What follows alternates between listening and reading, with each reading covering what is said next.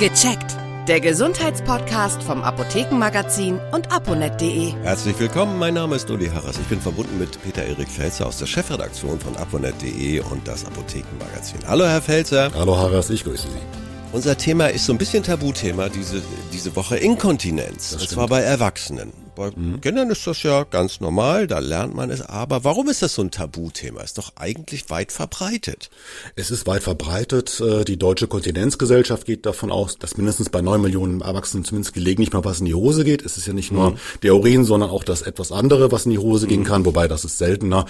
Und ja, es ist einem einfach auch peinlich, ne? wenn man zugeben muss, ich habe mir jetzt gerade in die Hose gemacht oder ich trage äh, eine Windel, ich sag's bewusst mal ein bisschen provokativ, ja. eine Windel für Erwachsene, das ist einem peinlich und es fühlt sich ja nicht schön an. Ne? Es wird feucht, äh, es riecht auch irgendwann unangenehm und da ist es kein Wunder, dass das bei vielen, vielen Menschen noch leider ein Tabuthema ist. Also es betrifft viele. Gibt es Krankheitsbilder oder sagen wir mal äh, Dinge, die dazu beitragen, gesundheitlich? Gerade bei etwas jüngeren Frauen ist es häufig, wenn sie schwanger waren, dass äh, dort Inkontinenz öfters auftritt. Es liegt daran, wir haben ja unten auch Muskulatur, den sogenannten Beckenboden, der für Stabilität sorgt. Ja. Und der sorgt auch für Stabilität, wenn man mal muss. Und äh, durch die Schwangerschaft, das Gewebe erweitert sich ja, das Kind muss ja irgendwie auch rauskommen. Äh, da ja. leidet der Beckenboden und äh, da kann es durchaus vorkommen, dass öfters mal Inkontinenz auftritt. Aber das lässt sich in vielen Fällen gut behandeln. Es gibt sogenannte Beckenbodengymnastik. Auch Männer haben übrigens einen Beckenboden, nicht nur Frauen. Und wenn man mhm. diesen stärkt, also es gibt viele Übungen, spezielle Kurse, aber auch zum Beispiel bei Pilates, Qigong oder auch bei Yoga wird der Beckenboden sehr gestärkt. Und ja. dort kann man eigentlich schon immer sehr viel machen. Also wenn man gelegentlich mal Inkontinenz hat und gelegentlich mal ein bisschen was in die Hose geht, kann man damit schon sehr, sehr, sehr viel erreichen. Ich denke auf jeden Fall nicht verschweigen, beim Arzt ansprechen, denn es gibt doch einiges, was man tun kann. Was gibt es für Therapiemöglichkeiten? Die sind mannigfaltig, aber der wichtigsten habe ich ja schon mal angefangen mit mhm. Beckenbodengymnastik. Solche Kurse sind schon sehr sinnvoll. Generell auch mal schauen, in welchen Situationen ist man inkontinent. Es gibt die sogenannte Belastungsinkontinenz, die tritt zum Beispiel auf, wenn man etwas Schweres hebt oder mal niesen oder husten muss. Dann ist ja, geht ja. der Druck nach unten und dann können auch ein paar Tropfen mal rausgehen. Also man kann zum Beispiel solche Situationen auch versuchen zu vermeiden. Jetzt niesen, husten ist schwierig, aber wenn man da was Schweres hebt und äh, muss dabei immer wieder mal, kann man ja jemanden zum Beispiel um Hilfe bitten. Ja. Generell ist es natürlich wichtig, organische Ursachen auszuschließen, deswegen immer zur Ärztin oder zum Arzt gehen, um die Ursachen abzuklären. Es gibt Medikamente, die helfen. Es gibt auch operative Verfahren, in dem zum Beispiel der Beckenboden gestützt wird oder auch die Harnröhre gestützt wird. Es gibt auch, und das hört sich jetzt erstmal ein bisschen gruselig an, Botox kennen wir ja als, als anderes Mittel, um Falten ja. zu verhindern. Botox kann man in die äh, Blasenregion injizieren und das sorgt dafür, dass auch dort die Beschwerden geringer werden.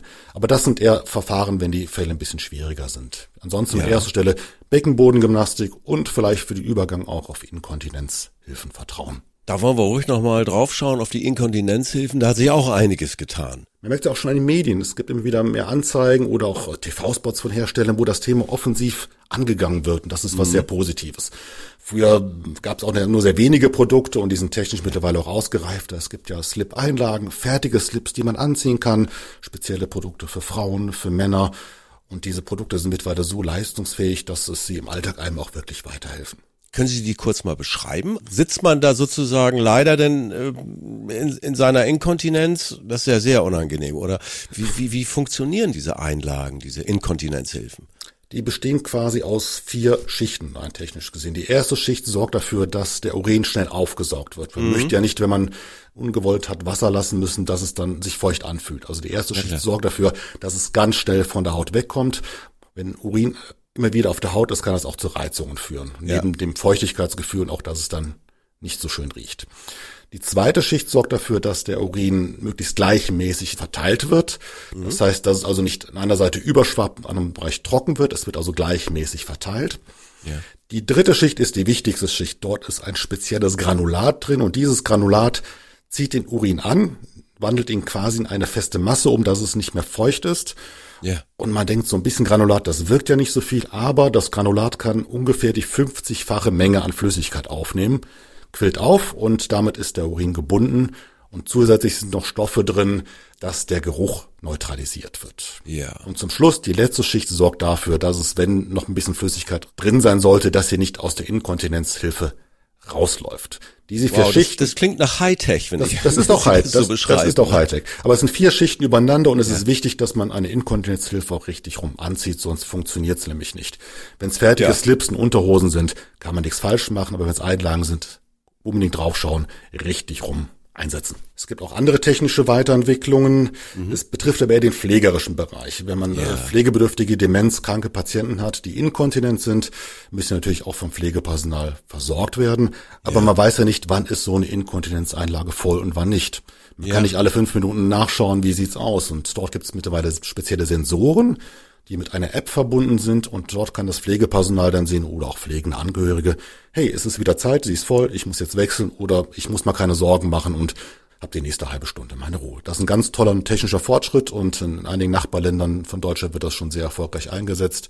In Deutschland gibt es diese Produkte seit Anfang des Jahres und da bin ich mal gespannt, wie, wie weit die sich durchsetzen werden. Klingt nach einer wirklichen guten Alltagshilfe, Erleichterung äh, und Verbesserung. Das stimmt. Vielen, vielen herzlichen Dank. Das war Peter-Erik Felzer von der Chefredaktion von aponet.de und das Apothekenmagazin. Bis zum nächsten Mal, Herr Felzer. Tschüss. Ja, Ras, tschüss. Viele weitere Tipps und Informationen für Ihre Gesundheit lesen Sie online auf www.aponet.de und alle 14 Tage im Apothekenmagazin, das Sie kostenlos in Ihrer Apotheke bekommen. Danke für Ihre Aufmerksamkeit. Bis nächste Woche zur neuen Folge von Gecheckt. Der Gesundheitspodcast vom Apothekenmagazin und aponet.de.